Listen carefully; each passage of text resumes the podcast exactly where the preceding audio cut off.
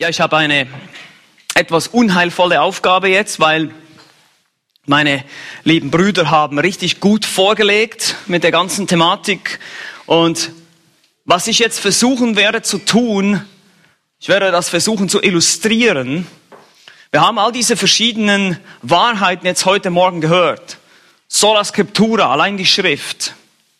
Sola Gratia, gerade eben, allein durch Gnade. Sola Fide, allein durch Glauben. Und das sind alles Lehren, wichtige Lehren, biblische Lehren. Wir haben gehört, die Reformatoren sind nicht die Erfinder dieser Lehren, sondern sie sind die Wiederentdecker dieser Lehren.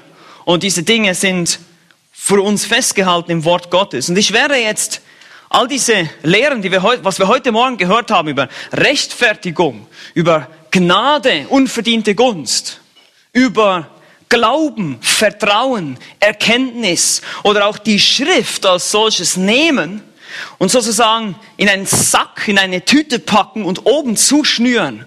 Und das da oben, was da zuschnürt, das ist Christus. Weil all diese Dinge haben ihre Grundlage in Christus. Christus ist das fleischgewordene Wort, das uns durch das geschriebene Wort geoffenbart wird. Christus ist die Grundlage, auf der Gott uns begnadigt. Sein Werk am Kreuz. Paulus spricht auch von der Botschaft des Kreuzes im Korintherbrief. Und genauso ist es mit dem Glauben. Glauben hat keinen Inhalt, wenn wir nicht ein Objekt des Glaubens haben. Wenn wir nicht unser Vertrauen oder die Erkenntnis, wie wir es heute gehört haben, von einem bestimmten Objekt, wenn ich es mal so nennen darf, haben. Dieses Objekt natürlich ist auch Christus. Wir brauchen die Erkenntnis Christi und wir vertrauen auf Christus, auf das, was er getan hat. Das Thema Solus Christus, Christus allein ist eine klassische Thematik auch für unsere heutige Zeit. Wir hören immer mehr Stimmen, Aufruf zur allgemeinen Toleranz. Alle Religionen führen doch zu Gott. Eigentlich sagen alle Religionen doch so im Prinzip dasselbe.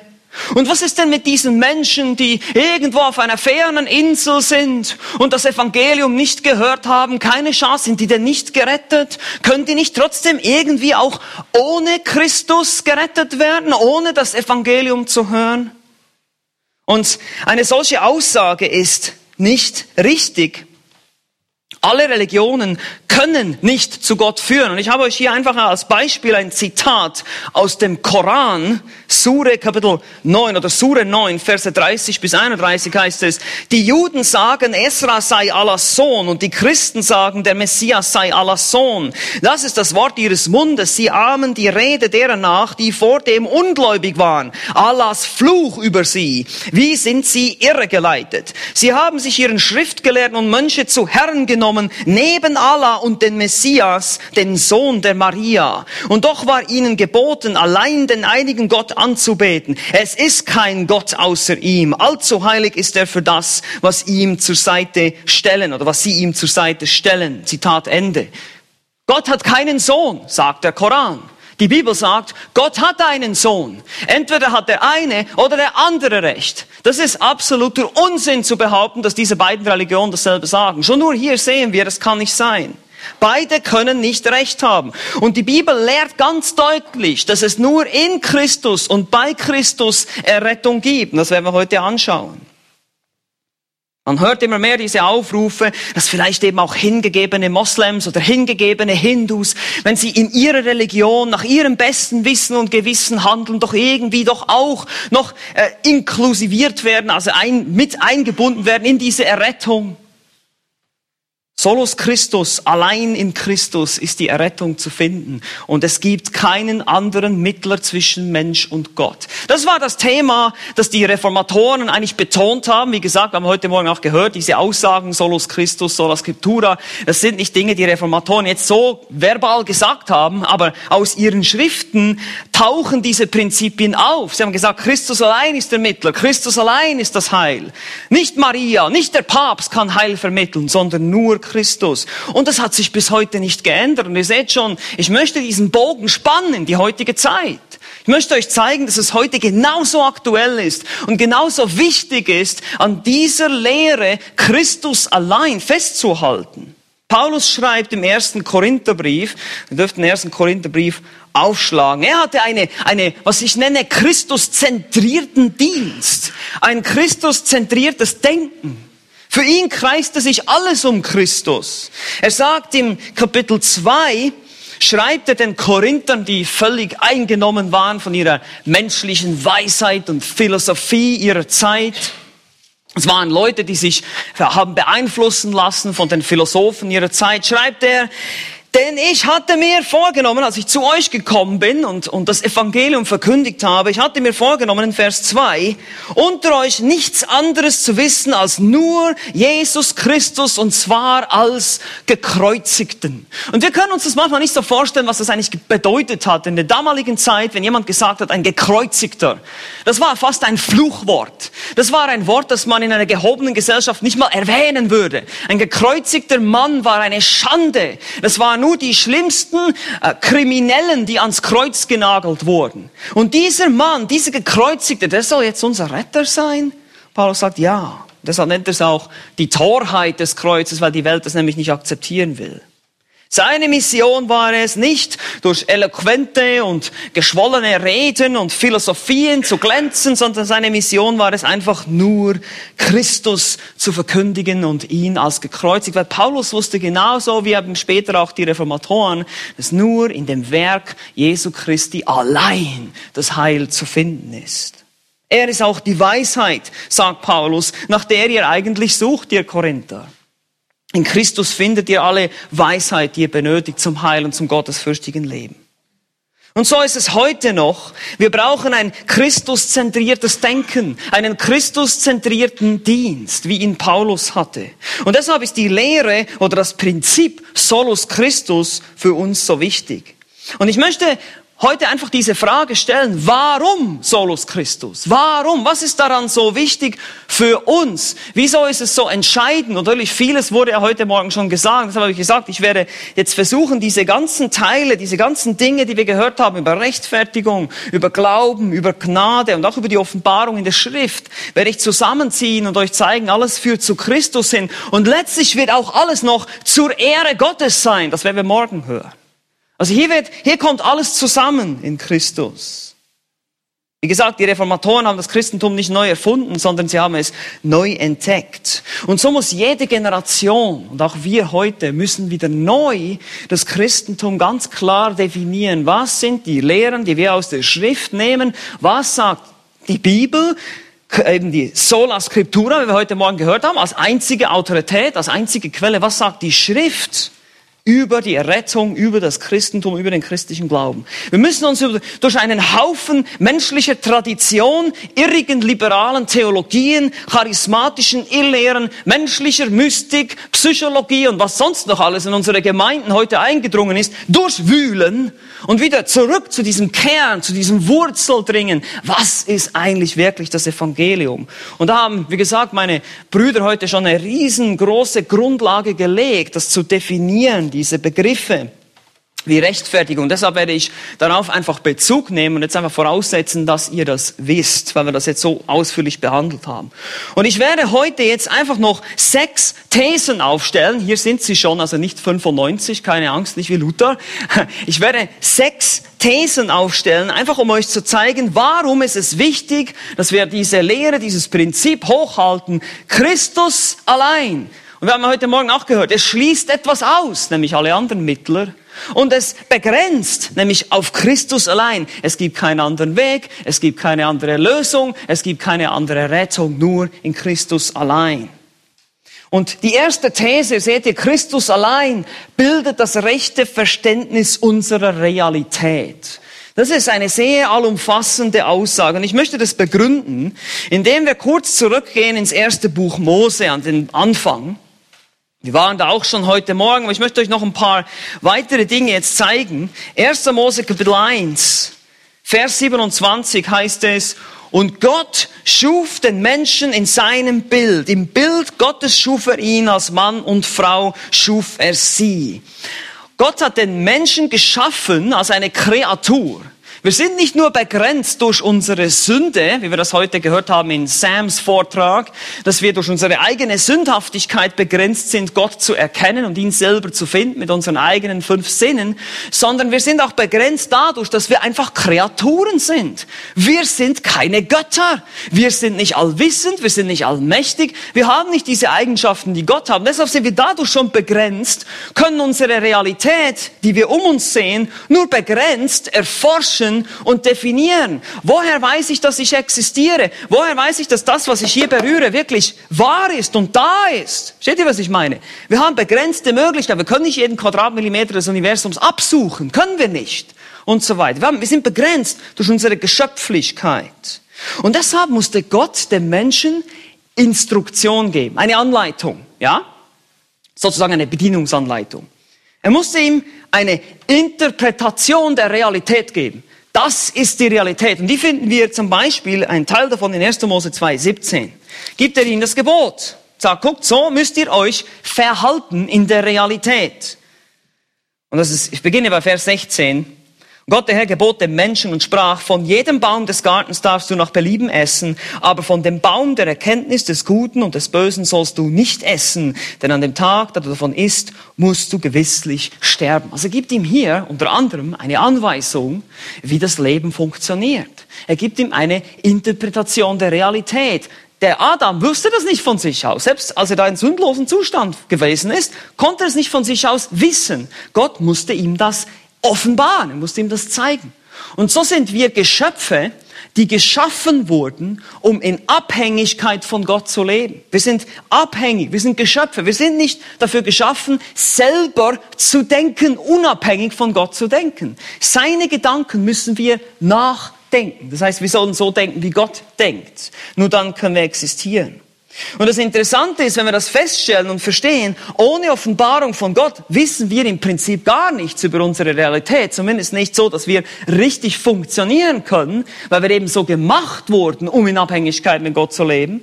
Gehen wir dann ins Neue Testament und finden heraus, dass Christus die vollkommene Instruktion ist für unsere Realität, die vollkommene Offenbarung, wie das Leben funktioniert. Lass mich euch das zeigen. Hebräer Kapitel 1, schlag das mal bitte mit mir auf. Hebräer Kapitel 1. Keine Angst, ich werde nicht mit jedem Punkt so viel Zeit verbringen, aber ich möchte das deutlich machen hier. Gut, das ist jetzt, war jetzt kein Versprechen, auch keine Prophetie, okay? Also, Hebräer 1, Vers 1 bis 3 heißt es, Nachdem Gott in vergangenen Zeiten vielfältig und auf vielerlei Weise zu den Vätern geredet hat, hier auch seht ihr Offenbarung, hat durch die Propheten, hat er in diesen letzten Tagen zu uns geredet durch den Sohn. Nun, die Übersetzung hier ist etwas unglücklich. Eigentlich müsste man sagen, in Sohn Art und Weise, weil die griechische Konstruktion gibt uns hier eine Art Qualität. Er hat in einer besseren Qualität jetzt zu uns gesprochen durch Christus. Ihn hat er eingesetzt zum Erben von allem. Durch ihn hat er auch die Weltzeiten geschaffen. Da spricht hier von Christus. Dieser ist die Ausstrahlung seiner Herrlichkeit und der Ausdruck seines Wesens und trägt alle Dinge durch das Wort seiner Kraft. Er hat sich, nachdem er die Reinigung von unseren Sünden durch sich selbst vollbracht hat, zur Rechten der Majestät in der Höhe gesetzt.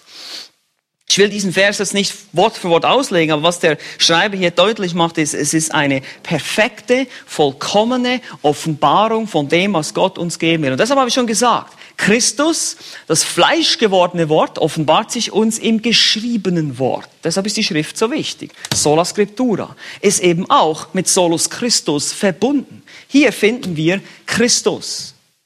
Weil es gibt viele falsche Christusse da draußen. Ihr könnt nicht einfach an irgendeinen Christus glauben, den ihr euch in euren Gedanken zusammenbaut, sondern es ist der Christus der Schrift, an den ihr glauben sollt. Und hier haben wir wieder Sola Fide. Ihr sollt glauben, ihr sollt euer Vertrauen auf diesen Christus. Seht ihr, diese Dinge hangen alle zusammen. Ihr könnt die eigentlich fast nicht trennen. Das ist eigentlich sehr schwierig.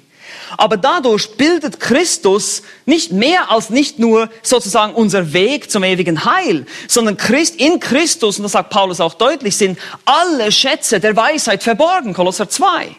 Es ist in ihm wird die ganze Realität definiert. Er ist die ultimative Bedienungsanleitung für unser Leben, um es mal so auszudrücken. Er ist die Grundlage. Und das ist hier, das wird auch deutlich in anderen Versen. Ich gebe euch die einfach in Johannes äh, Kapitel 1, Vers 2, also im Johannes Evangelium schreibt er, das Leben ist erschienen, wir haben gesehen und bezeugen und verkündigen euch das, Entschuldigung, das erste Johannes 1, Vers 2, und bezeugen und verkündigen euch das ewige Leben, das bei dem Vater war und uns erschienen ist. Also es wurde manifestiert, es wurde uns offenbart. Oder 1. Johannes 5,20. Wir wissen, dass der Sohn Gottes gekommen ist und uns Verständnis gegeben hat, damit wir den Wahrhaftigen erkennen. Seht ihr? Er musste uns Verständnis geben, damit wir Gott erkennen, unsere Realität richtig einschätzen, verstehen, dass wir Sünder sind, dass wir, dass wir verloren sind und all diese Dinge, die wir als Christen verstehen, wissen wir nur, weil Jesus gekommen ist, um uns Verständnis zu geben. Er ist der wahrhaftige Gott und das ewige Leben heißt es dann auch im 1. Johannes 5,20. Also das ist ganz eindeutig. Die Paulus sagt auch im Korintherbrief, jetzt gehen wir zurück zum Korintherbrief, dass es deshalb auch zwei Arten von Weisheiten gibt. Er unterscheidet nur zwei Arten von Weisheiten. Die Weisheit der Welt und die Weisheit Gottes. Und die Weisheit der Welt ist Torheit vor Gott. Und die Weisheit Gottes ist Torheit aus der Sicht der Welt. Also diese zwei Dinge sind wie zwei Universen, die einander gegenübergestellt sind. Und da sagt Gott, äh, da sagt äh, Gott natürlich durch Paulus, die Weisheit der Welt, zum Beispiel in 1. Korinther 3,19, die Weisheit dieser Welt ist Torheit vor Gott. Und über Christus sagt er in Kapitel 1, Vers 30, durch ihn aber seid ihr in Christus Jesus, der uns von Gott gemacht worden ist, zur Weisheit. Also Christus ist die Weisheit zur Gerechtigkeit, zur Heiligung unserer Lösung. Eine bessere Übersetzung wäre hier Christus, der uns von Gott gemacht ist, zur Weisheit, nämlich Gerechtigkeit, Heiligung und Erlösung. Diese Weisheit beinhaltet all diese anderen Dinge. In 1. Korinther 1, 30. Also warum Solus Christus? Der erste Grund ist, wie gesagt, wir wurden geschaffen, um in totaler Abhängigkeit von ihm zu leben. Es gibt keine andere Art und Weise. Und interessanterweise, Luther nannte das auch die Theologie des Kreuzes. Das ist ganz interessant, wenn man das so ein bisschen sich damit befasst, was Luther darunter verstanden hat. Alles in der Schrift und alles in der Heilsgeschichte, ja sogar in unserer ganzen Schlüssel zu unserer gesamten menschlichen Realität, um das alles besser zu verstehen, ist nur in Christus allein zu finden. Christus gibt uns die Erklärung durch sein Wort, woher wir gekommen sind, wohin wir gehen und wie wir dahin gelangen können.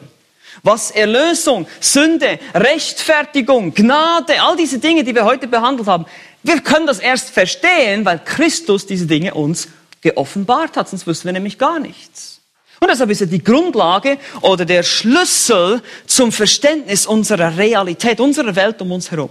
Um zu verstehen, warum ist die Erde, diese Welt und diese Menschheit so, wie sie ist. Wir können das nur verstehen, wenn wir den geoffenbarten Wort Gottes, und das ist die Schrift, aber letztlich ist es Christus, das fleischgewordene Wort, das sich durch das geschriebene Wort uns geoffenbart hat, dann können wir das verstehen. Wenn wir das glauben.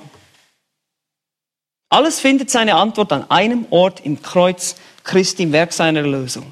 Das ist, steht im Gegensatz zu der sogenannten Theologie der Herrlichkeit. Ähm, Luther erkannte, dass die mittelalterlichen Theologen einen Hang dazu haben, menschliche Weisheiten und Errungenschaften auf ein Podest zu stellen und dass der Mensch eben eine gewisse Herrlichkeit, eine gewisse Fähigkeit besitzt, Dinge zu erkennen, göttliche Dinge, geistliche Dinge natürlich. Und er stellt dem die Theologie des Kreuzes gegenüber und sagt, Christus alleine ist der Fokus, die Quelle, die Weisheit allen Wissens. Ohne ihn wissen wir nichts. Deshalb schreibt er auch in 1. Korinther 2, Vers 9 ganz deutlich, und zitiert eigentlich aus dem Alten Testament. Er sagt, was kein Auge gesehen, kein Ohr gehört, keinem Menschen ins Herz gekommen ist, was Gott denen bereitet hat, ihn lieben. Es hat niemand je gehört oder gesehen oder es ist ihm selber in den Sinn gekommen, sein Herz. Kein Mensch kann sich das selber erarbeiten, dieses Wissen. Die, die Wahrheit des Evangeliums kann nicht entdeckt werden durch empirisches Forschen. Allein in Christus ist die Weisheit zu finden. Das ist der erste Punkt, die erste These. Jetzt mal gucken, wie schnell das geht, jetzt die nächsten fünf noch durchzuarbeiten. Zweitens, Christus allein bildet die Grundlage unserer Rechtfertigung und Rettung. Und das haben wir, da haben wir schon sehr ausführlich drüber gesprochen. Daniel hat uns das ziemlich deutlich und klar erklärt. Wir gehen zurück und erinnern uns einfach an den Sündenfall, was dann geschehen ist.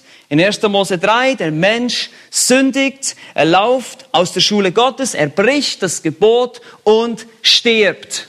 Er fällt aber nicht tot um, sondern er wird getrennt von Gott. Ihr müsst euch merken, Tod in der Bibel ist immer Trennung. Trennung vom Leben, Trennung von der Lebensquelle. Danach der physische Tod kommt dann später, aber sie sind geistlich gestorben und Sam hat auch darüber gesprochen. In Epheser 2 werden wir in unserem natürlichen Zustand jetzt, seitdem Adam und Eva gesündigt haben, haben sie sozusagen diese Sündennatur weitergetragen, auf ihre Kinder vererbt und deshalb werden wir alle als Sünder geboren. Unsere Ur-Ur-Urgroßeltern haben diese Neigung, diesen Drang oder diesen Lust zu sündigen in sich, dieses Prinzip, wir sind von Kopf bis Fuß verdorben, unser Wille, unsere Gedanken. All das macht uns die Bibel deutlich in Psalm 51, in Römer Kapitel 5 und eben auch in Epheser 2. Wir sind geistliche Totgeburten. Wir sind ohne Gott in der Welt als natürliche Menschen und auch Paulus macht das im Korintherbrief deutlich, um nochmal hier auf den Korintherbrief zurückzukommen. Er sagt in Kapitel 2, Vers 14, der natürliche Mensch, das ist der nicht wiedergeborene Mensch, nimmt nicht an, was vom Geist Gottes ist. Der ist tot. Und jetzt, wenn wir in den Epheserbrief gehen, Epheser 2, Vers 4 heißt es, aber, jetzt kommt der ganze Schlamassel, aber Gott, reich an Erbarmen, hat auch uns, die wir tot waren durch Übertretungen, mit dem Christus lebendig gemacht. Christus ist also die Grundlage für unsere Rechtfertigung und Rettung. Das ist Epheser 2, Vers 4. Nun, wie konnte das geschehen? Wie kann Gott jemanden rechtfertigen, der sündig ist? Wie kann er ihn, wir haben das gehört, für gerecht erklären? Klar kann er das machen. Kann einfach sagen, ja gut, ich erkläre dich jetzt einfach mal für gerecht. Aber das geht nicht. Sondern jemand muss in die Kluft springen. Jemand muss die Brücke bilden. Jemand muss bezahlen. Es gibt einen Preis zu bezahlen. Römer 6, Vers 23 heißt es, der Lohn der Sünde ist der Tod. Jemand muss bezahlen dafür. Und dieser jemand ist niemand anderes als Christus. Aber jetzt haben wir auch gehört, wir können nicht einfach nur reduzieren auf Null die Schuld. Eben Nullen kommen nicht in den Himmel, haben wir auch schon gehört. Sondern wir brauchen auch diese Gerechtigkeit, diese aktive Gerechtigkeit, die uns zugeschrieben wird. Und das ist auch genau wieder Christus. Auf der Grundlage seines Werks wird er unsere Sünde weggenommen und er gibt uns seine Gerechtigkeit, die uns zugeschrieben wird. Aber die Grundlage dafür, die Basis, ist Christus. Und ihr seht einmal mehr, dieser Punkt bringt, Solus Christus bringt hier Gnade allein und Glauben allein zusammen. Gnade durch wen? Durch Christus und sein Werk. Wir glauben, wir vertrauen und hier auch Glaube an was? Vertrauen auf was? Auf Christus allein. Einmal mehr. Wir brauchen ein Objekt des Glaubens. Glaube im Vakuum nützt nichts. Es gibt ja Leute, die sagen, ja, Hauptsache du glaubst irgendwas. Nein, Hauptsache, nein, das stimmt nicht. Ja, aber muss ja irgendwas glauben. Nein, du musst an das Richtige glauben. Du musst auf das Richtige dein Vertrauen setzen. Sonst geht's in die Hölle. Wenn du nicht, wenn du den falschen Glauben hast, dann wirst du nicht da ankommen, wo du dir erhoffst anzukommen. Und so ist es auch mit der Gnade. Gnade kann nur auf der Grundlage des Werkes Christi. Gott kann nicht einfach ein Auge zudrücken und sagen, ah, ja, ist ja nicht so schlimm, hast du gesündigt, ich bin ja gnädig. Nee, das geht nicht. Gott ist ein gerechter Gott. Und deshalb haben die Apostel ganz klar verkündigt in Apostelgeschichte 4,12. Und es ist in keinem anderen das Heil. Habt ihr das gehört? Es ist in keinem anderen das Heil. Kein Mohammed, kein Buddha, nichts. Nur in Christus. Denn es ist kein anderer Name unter dem Himmel den Menschen gegeben, in dem wir gerettet werden sollen. Postgeschichte 4.12. 1. Johannes 5.12. Wer den Sohn hat, der hat das Leben. Wer den Sohn Gottes nicht hat, der hat das Leben nicht. Punkt. Ende der Diskussion. Das ist ganz deutlich in der Schrift. Da gibt's nichts zu diskutieren drüber. Gibt es keine Fragen zu stellen, ja, was ist denn mit den hingegebenen Moslems? Nein, gibt es nicht. Keine Diskussion. Sind verloren. Punkt. Wenn sie nicht an Christus glauben, sind sie verloren. Das ist die biblische Lehre. Und ich weiß, das ist nicht politisch korrekt. Das weiß ich. Aber das interessiert mich eigentlich groß, weil Jesus war eigentlich auch nie politisch korrekt. Und deshalb bin ich in guter Gesellschaft. Aber es gibt noch einen weiteren Grund hier. Jesus sagt in Johannes 14,6, ich bin der Weg und die Wahrheit und das Leben. Niemand kommt zum Vater als durch mich. Er ist nicht nur, und jemand hat mal gesagt, kommt zu einem Pastor und sagt, Pastor, zeig mir doch den Weg zu Christus. Ich kann dir nicht den Weg zu Christus zeigen. Christus ist der Weg. Jesus Christus ist der Weg, er gibt uns sozusagen das sichere Geleit zum Himmel. Gott selbst, der den Menschen geschaffen hat, um allein von ihm abhängig zu sein, allein von ihm Instruktionen zu erhalten, dieser Gott entschied sich nur durch Christus zu retten. Und jetzt wird's interessant. Wir haben das vorhin auch in dem Vortrag von Sam eigentlich schon so durchschimmern hören. Gott erwählt uns. Ja, haben wir gehört? Erwählung. Gott erwählt uns in Christus. Ja? Er tut es in Christus. Gott hat gesagt, vor Grundlegung der Welt hat Gott der Vater gesagt zu Gott dem Sohn, ich werde dir eine Braut erlösen aus allen Menschen, eine Gruppe von Menschen, die dich preisen wird. Ich erwähle sie, um zu dir zu gehören. Das macht zum Beispiel Römer 8, Vers 30 deutlich. Römer 8, Vers 30, Entschuldigung, ein Vers davor, Römer 8, 29 heißt es, denn die er zuvor ersehen hat, die hat er auch vorherbestimmt, dem Ebenbild seines Sohnes gleichgestaltet zu werden. Das ist interessant. Ziel ist, dass wir dem Ebenbild seines Sohnes gleichgestaltet werden. Das Ziel der Vorherbestimmung ist, Christus ähnlicher zu werden. Verherrlichung also. Gott hat in Christus erwählt. Ich muss ja nicht mehr auf Epheser 1 eingehen, das hat Sam schon gemacht. Und Martin Luther, um noch einmal auf Luther zurückzukommen, er kannte diese Problematik auch. In seiner Zeit kämpfte er, als er im Kloster war, mit den Bußlehren Ockhams, das war ein englischer Theologe, der sagte, man muss, man kann nur mit absolut reiner Liebe vor Gott kommen. Wenn ich zum Beispiel jetzt vor Gott komme und irgendwie das Gefühl habe, ja, ich, ich komme nur vor Gott, um Buße zu tun, damit ich nicht in die Hölle komme, dann gilt das nicht vor Gott. Deine Liebe muss wirklich perfekt sein. Das war schrecklich, das hat Luther fertig gemacht. Er gesagt, das schaffe ich nicht. Ich kann nicht so perfekt lieben. Und bis Staupitz ihn dann aufmerksam gemacht hat auf Gnädigen, auf Christus, der gnädig ist. Und so hat es dann schlussendlich zu seinem Turmerlebnis geführt, wo er dann eben verstanden hat, dass der Gerechte durch den Glauben lebt, durch den Glauben, Vertrauen an Christus, an sein Werk, der den Ungerechten gerecht macht. Und zwar ohne Bedingung. Also das ist zentral hier. Und ich muss hier weitermachen. Dritte These. Erstens Verständnis der Realität. Zweitens Rechtfertigung und Rettung. Drittens Christus allein ist der Mittler zwischen Gott und Mensch. Nun, das ist eigentlich einer der Hauptpunkte, worum es jetzt ging, auch bei der Reformation. Weil ihr wisst, in der katholischen Kirche gab es, gab es sehr viele falsche Mittler.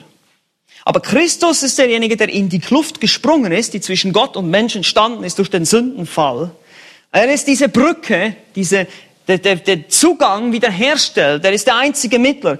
Und so schreibt Paulus an Timotheus in 1. Timotheus 2, Vers 5 bis 6, denn es ist ein Gott und was? Ein Mittler zwischen Gott und den Menschen. 1. Timotheus 2, Vers 5 ist das und 6a der Mensch Christus Jesus, der sich selbst als Lösegeld für alle gegeben hat.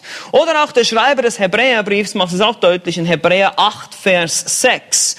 Nun aber hat er einen umso erhabeneren Dienst erlangt, als er auch der Mittler eines besseren Bundes ist, der aufgrund von besseren Verheißungen festgesetzt wurde. In beiden Versen wird das Wort Messites, Mittler, verwendet. Ein Mittler ist ein Vermittler zwischen zwei Parteien. Der schlichtet sozusagen. Und er ist der perfekte Mittler zwischen Gott und Mensch. Er ist der Gottmensch. Aufgrund seines Werkes am Kreuz und seines Wesens als wahrer Mensch und wahrer Gott. Und das war genau das, wogegen man in der Reformation aufstand.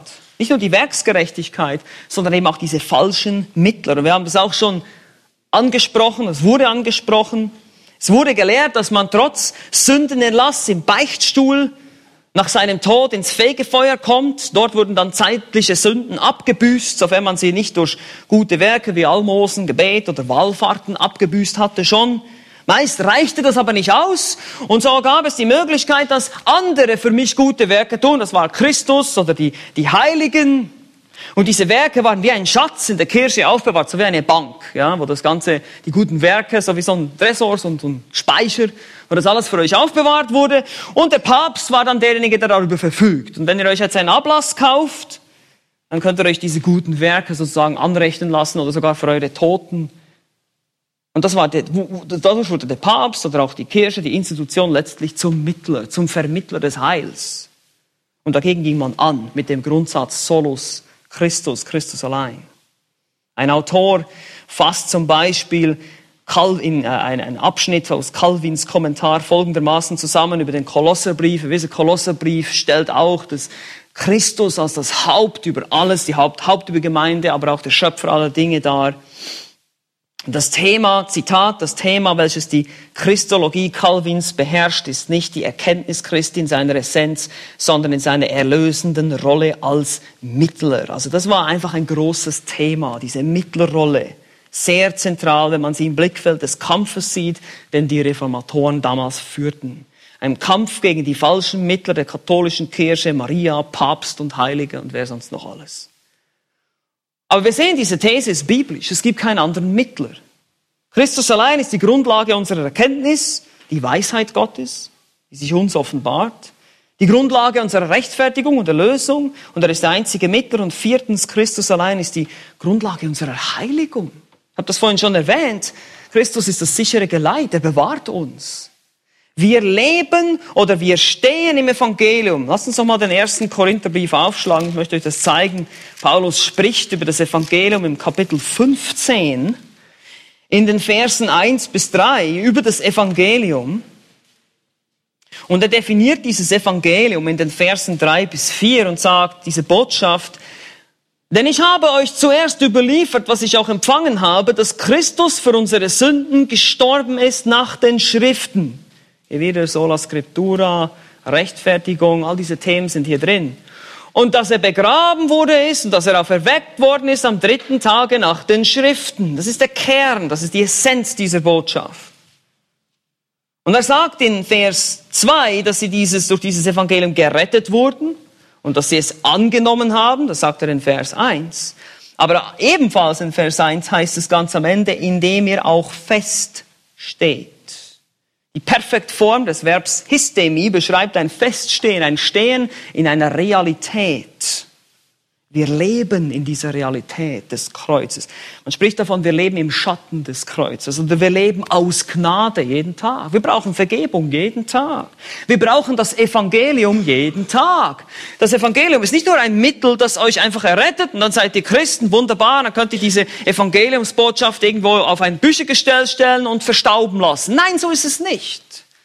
Jeden Tag brauchen wir das Evangelium weil Christus die Grundlage auch unserer Heiligung ist.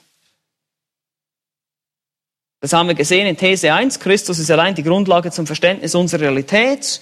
Gott definiert in seinem Wort, wieder, ich, seht, ich nehme das zusammen, das fleischgewordene Wort, das geschriebene Wort, der Christus der Schrift.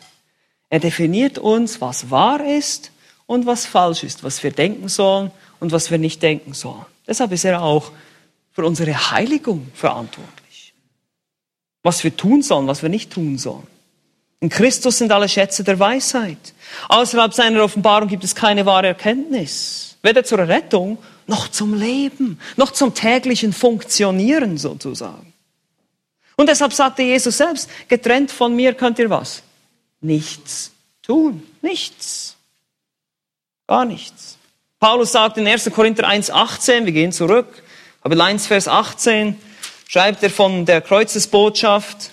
Das Wort vom Kreuz ist eine Torheit denen, die verloren gehen. Uns aber, die wir gerettet werden, ist es eine was? Eine Gotteskraft.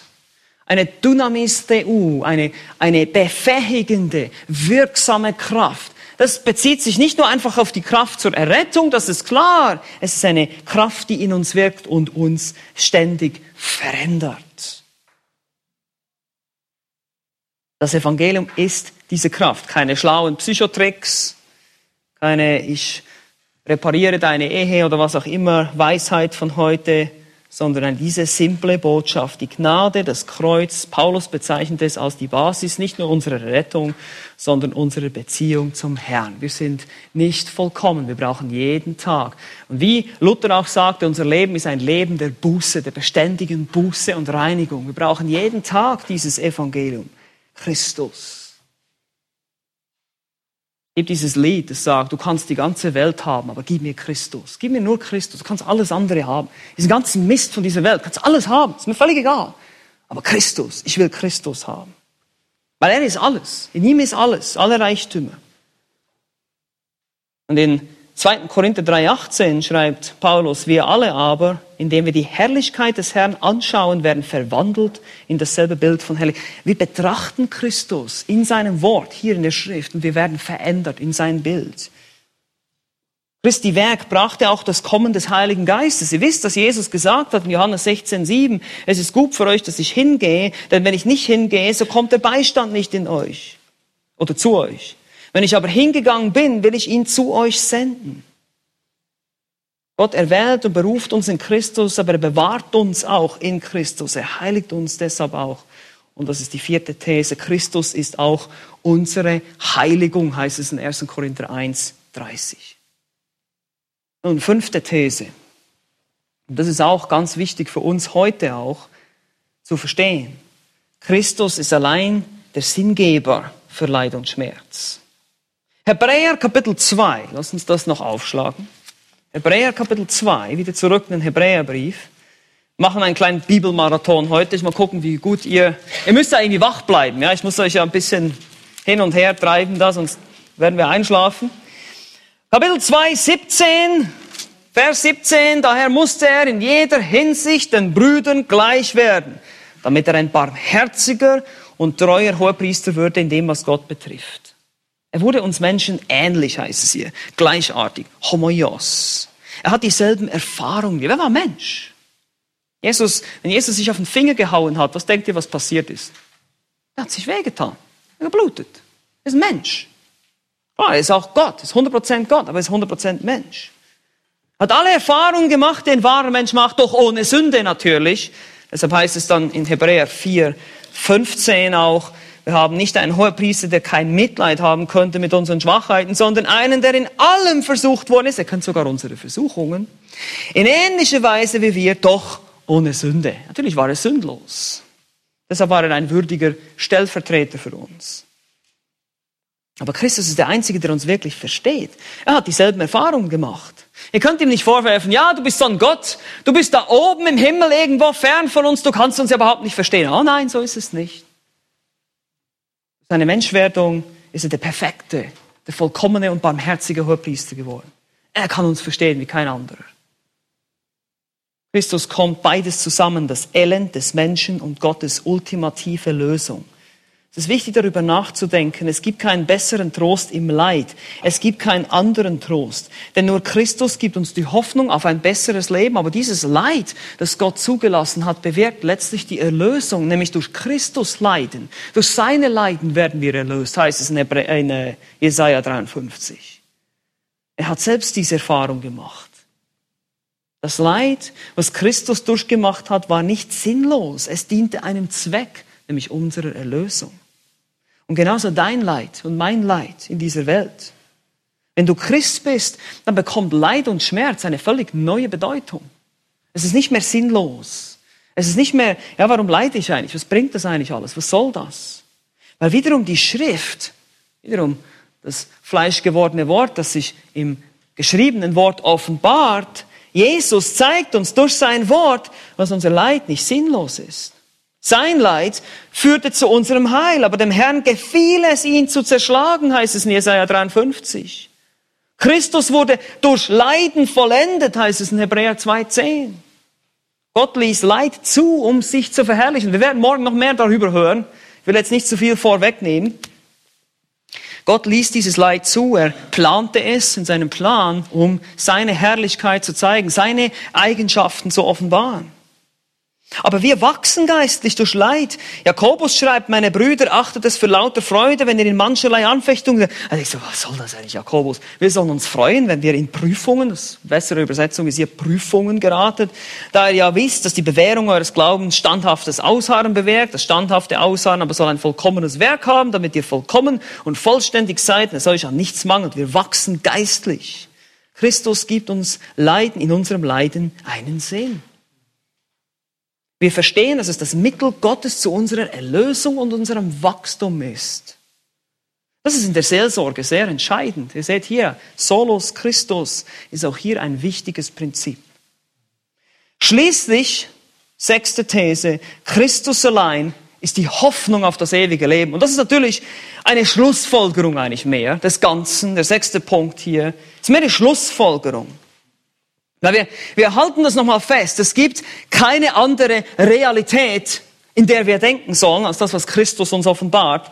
Es gibt keine andere Rechtfertigung, keine andere Erlösung, keine andere Heiligung, keinen anderen Trost, keine andere Hilfe, keinen anderen Retter. Es gibt keinen anderen Gott.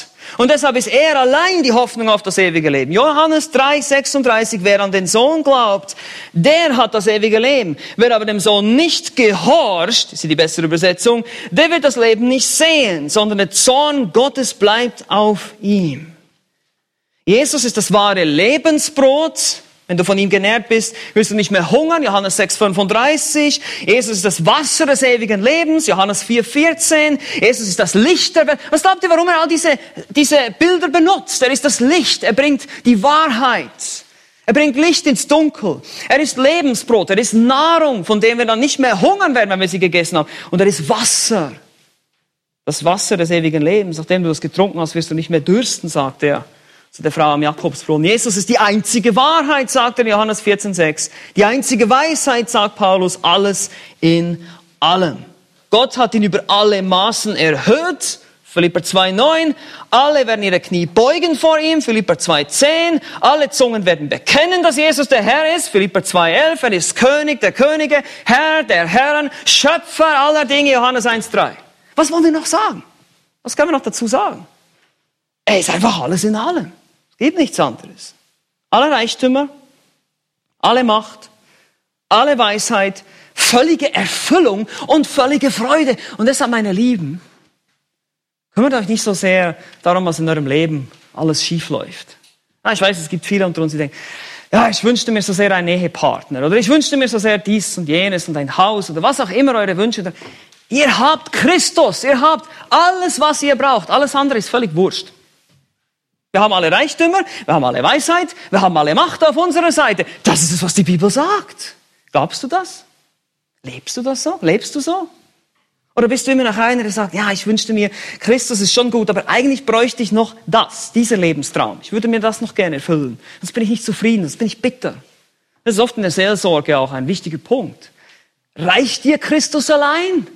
Ist es dir nicht genug? Epheser 1 sagt, wir sind gesegnet mit allen Reichtümern das heißt da ganz deutlich, wir haben das gelesen heute. Deshalb ist Christus allein, niemand anderes. Und niemand anderem gebührt die Ehre. Und auch Luther und die Reformatoren sahen, dass es, es gipfelt alles in Christus. Sozusagen die Weltgeschichte ist wie eine riesige Bühne. Für ein einziges großes Schauspiel, nämlich Christus und sein Erlösungswerk. Und das letztlich, meine Lieben, zur Ehre Gottes des Vaters. Und das werden wir morgen sehen. Deshalb ist Christus allein, niemand anderes. Keinem anderen gebührt die Ehre. Kein anderer kann retten, kein anderer kann erlösen, kein anderer kann Sünden vergeben, kein anderer kann bewahren, kein anderer kann trösten, kein anderer kann verherrlichen, kein anderer kann retten. Christus allein. Lasst uns zum Schluss einfach noch ein paar praktische Anwendungen daraus ziehen aus diesem Prinzip. Ich hoffe, ich konnte das einfach deutlich machen. Was einerseits die Reformatoren wiederentdeckt hatten durch ihren Kampf mit der katholischen Kirche, aber was für uns auch ganz andere Auswirkungen und Implikationen hat für unsere Zeit heute. Christus allein, lasst mich euch sechs, wir haben sechs Thesen gehabt, jetzt haben wir sechs Anwendungen, ganz kurz. Erstens, hört gut zu, es motiviert unseren evangelistischen Eifer. Wenn ihr Solus Christus, dieses Prinzip. Mein Mikrofon hier ist ein bisschen, ich bewege mich wahrscheinlich zu viel. Ähm, wenn ihr dieses Prinzip lebt und glaubt und hochhaltet, dann werdet ihr nicht schweigen können über das Evangelium. Ihr werdet die Welt in Kenntnis setzen wollen, weil es gibt nur diesen einen Weg, allein Christus. Es gibt nichts anderes. Ihr werdet nicht schweigen können. Es geht gar nicht. Stellt euch mal vor, ihr kennt den Schlüssel. Ihr würdet ein Medikament entwerfen, mit dem ihr jeden Krebs und jede Krankheit heilen könntet. Würdet ihr nicht sagen, das muss jeder erfahren, unbedingt, so schnell wie möglich. Aber wir Christen, wir haben etwas noch viel, viel, viel, viel Besseres, nämlich das Evangelium, das ewige Leben. Und wir denken manchmal, ja, ich, ich weiß ja nicht, ob ich dem jetzt das Evangelium. Und ich bin auch so manchmal, ich gebe es zu, ja. weil wir uns das nicht bewusst sind. Und deshalb Christus allein, diese, dieses Prinzip hilft uns. Er ist die einzige Wahrheit, die einzige Weisheit, die, der einzige, der all, aller Reichtum, alle Schätze, alles ist in ihm. Alles andere hat eigentlich gar keinen Wert mehr. Christus ist mein Leben, Sterben ist mein Gewinn, sagt Paulus in Philippa 1. Wenn wir das wirklich verstehen und so leben, könnt ihr nicht anders als davon reden. Ihr könnt nicht anders. Das erste Prinzip. Es motiviert unseren evangelistischen Eifer. Zweitens, es motiviert zur Verteidigung der rechten Lehre. Es ist wichtig, was du glaubst. Nicht jeder Glaube wird dich retten. Ich habe das vorhin auch schon gesagt, ganz deutlich. Der Christus, an den wir glauben sollen, auf den wir unser ganzes Vertrauen setzen, ist der Christus der Schrift. Weil es gibt viele falsche Christusse da draußen. Und deshalb müssen wir die Lehre über den richtigen Christus, das richtige Verständnis, das schriftgemäße Verständnis des Christus verteidigen. Es motiviert uns zur Verteidigung der rechten Lehre über Christus. Nämlich zum Beispiel, wenn du ihn, wenn du denkst, du kannst den Christus nur als deinen Erlöser annehmen, anstatt als deinen Herrn und ihm nachzufolgen.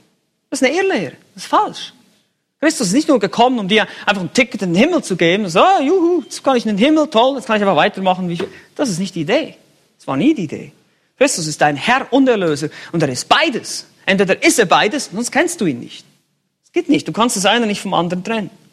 Also es motiviert uns, die rechte Lehre über Christus, unsere Christologie, wenn ich es mal so sagen darf, der Theologie, zu verteidigen. Drittens, es motiviert einfach zur Standhaftigkeit. Wenn du verstehst, dass Christus die einzige Wahrheit ist, dann wirst du mutig sein. Du kannst nicht anders als voller Gewissheit rausgehen, um das Evangelium zu verkündigen, egal welche Widerstände das kommen, egal was uns hier vielleicht mal passieren wird. Hier, ich habe keine Ahnung, ob sie uns hier mal den Hahn abdrehen werden oder ob sie hier reinkommen und uns festnehmen, weil wir die Dinge verkündigen, wie wir sie verkündigen.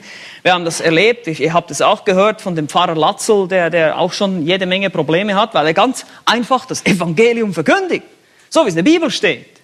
Und diese Probleme, die könnten uns hier geschehen, die können auch euch geschehen, das kann jedem von uns passieren, aber es motiviert uns zur Standhaftigkeit, weil wir wissen, trotz allem, trotz allem Widerstand der Welt, es ist die einzige rettende Wahrheit. Christus allein. Es gibt keinen anderen Mittler, es gibt keinen anderen Erlöser, es gibt keinen anderen Gott. Viertens, es motiviert zur Absonderung. Wir sind auf Christus allein fixiert. Und das ist so wichtig, das habe ich vorhin schon angesprochen. Wir suchen bei ihm allein die Weisheit, die Erkenntnis und auch die Erfüllung. Meine Lieben, ihr könnt in diesem Leben hier auf diesem Planeten keine Erfüllung finden. Egal wie sehr ihr das sucht. Egal, ob ihr das in einer Ehe sucht, in, ein, in einer Familie, in, in, in Partner, in Freundschaften, ihr werdet keine Erfüllung finden. Niemals. Wisst ihr warum? Weil diese Welt verflucht ist. Wir haben einen Fluch, wir sind verflucht, es stirbt alles, es geht alles kaputt, wir auch. Die einzige Hoffnung, die einzige Erfüllung für uns und die einzige, das Einzige, was uns wirklich erfüllen kann, ist Christus. Und das ist wichtig. Es motiviert zur Absonderung von der Welt, von der Sünde, von diesen falschen, diesen leeren Vergnügungen in der Welt. Es motiviert uns davon abzusondern. Wenn wir verstehen, allein in Christus ist der ganze Reichtum. Ich brauche gar nichts anderes. Ich brauche mich jetzt hier nicht am Internet Pornografie anzuschauen. Das brauche ich gar nicht. Ich habe Christus, das reicht.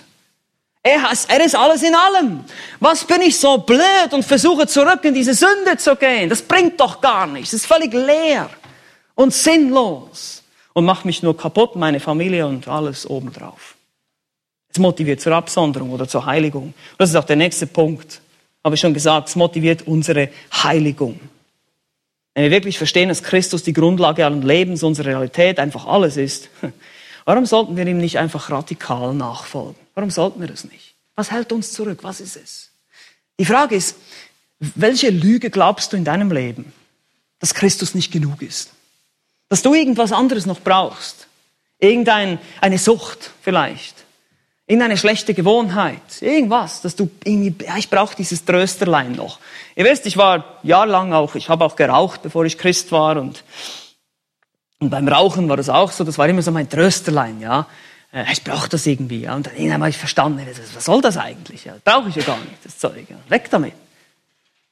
Und, und ich habe natürlich auch verstanden, dass ich ein schlechtes Zeugnis bin für die Welt. Ich habe einen Chef gehabt, der ungläubig ist und nicht geraucht. Der hat es auch fertig gebracht, nicht zu rauchen. Und ich, der Christ, laufe mit einem Kreuz um den Hals rum damals, ja, und bin voll am Paffen draußen. Ja. Ich habe gedacht, das, das geht einfach nicht. Das will ich machen. Das geht nicht. Aber ihr sucht euch nicht mehr diese Trösterchen, sondern ihr sagt, Christus allein genügt. Es motiviert meine Heiligung, es motiviert meine Absonderung und schließlich sechsten, es motiviert zur richtigen Sicht des Leids. Welchen Trost willst du einer Person geben, die noch ein paar Monate zu leben hat? Welchen Trost kannst du geben? Welchen Trost kann die Welt geben? Die Antwort ist keinen. Die Welt hat keinen Trost. Ja, musst halt noch viel Zeit mit deinen Freunden verbringen. Oder wenn du noch einen Tag zu leben hättest, dann musst du einfach noch viel Spaß haben, mit deinen lieben Menschen Zeit verbringen. Aber keine von diesen Dingen kann euch wirklich trösten. Es ist nur Christus allein. Es gibt dieses Lied, was heißt, dass wir uns an das, an das altraue Kreuz klammern. Ja, wir klammern uns an das Kreuz. Das ist unsere einzige Hoffnung, unser einziger Trost. Setzt alles auf eine Karte. Nur Christus allein. Er ist alles, was uns bleibt. Und deshalb sagt Paulus genau das, was ich vorhin schon zitiert habe. Denn für mich ist Christus das Leben und das Sterben ist ein Gewinn. Amen. Amen. Lass uns beten. Herr Jesus Christus, wir danken dir, dass du der wahre Gott und das ewige Leben bist.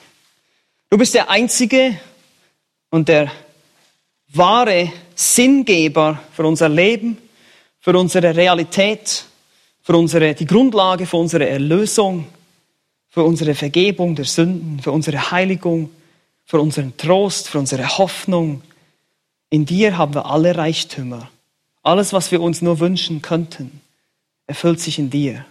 Und wir schauen hinter die Kulissen dieser Welt, hinter die leeren Versprechungen der Sünde und des teuflischen Systems, in dem wir momentan leben, dieser sterbenden Welt und wollen unseren Blick in die Ewigkeit richten. Und wir wollen darauf schauen, was wird da in der Ewigkeit Gültigkeit haben vor dir. Was wird vor deinem Thron gelten? Was wird da von Wert sein? Wie sehr wir dir vertraut haben, wie treu wir waren, was unsere Motive waren in unserem Dienst, dass du uns, dass wir dich zu unserem einzigen, alleinigen Fokus gemacht haben. Allein durch dich, Herr Jesus, haben wir Erlösung, Heiligung, Rechtfertigung, Gnade, Weisheit. Ja, das ist so wunderbar. Hilf uns, das mehr zu verstehen, indem wir darüber nachdenken und dich alleine zu unserem Fokus machen in unserem Leben. Egal was wir tun, wo immer wir sind, damit wir wirksame Werkzeuge sind in deiner Hand und dich verherrlichen. Wir beten diese Dinge in deinem Namen. Amen.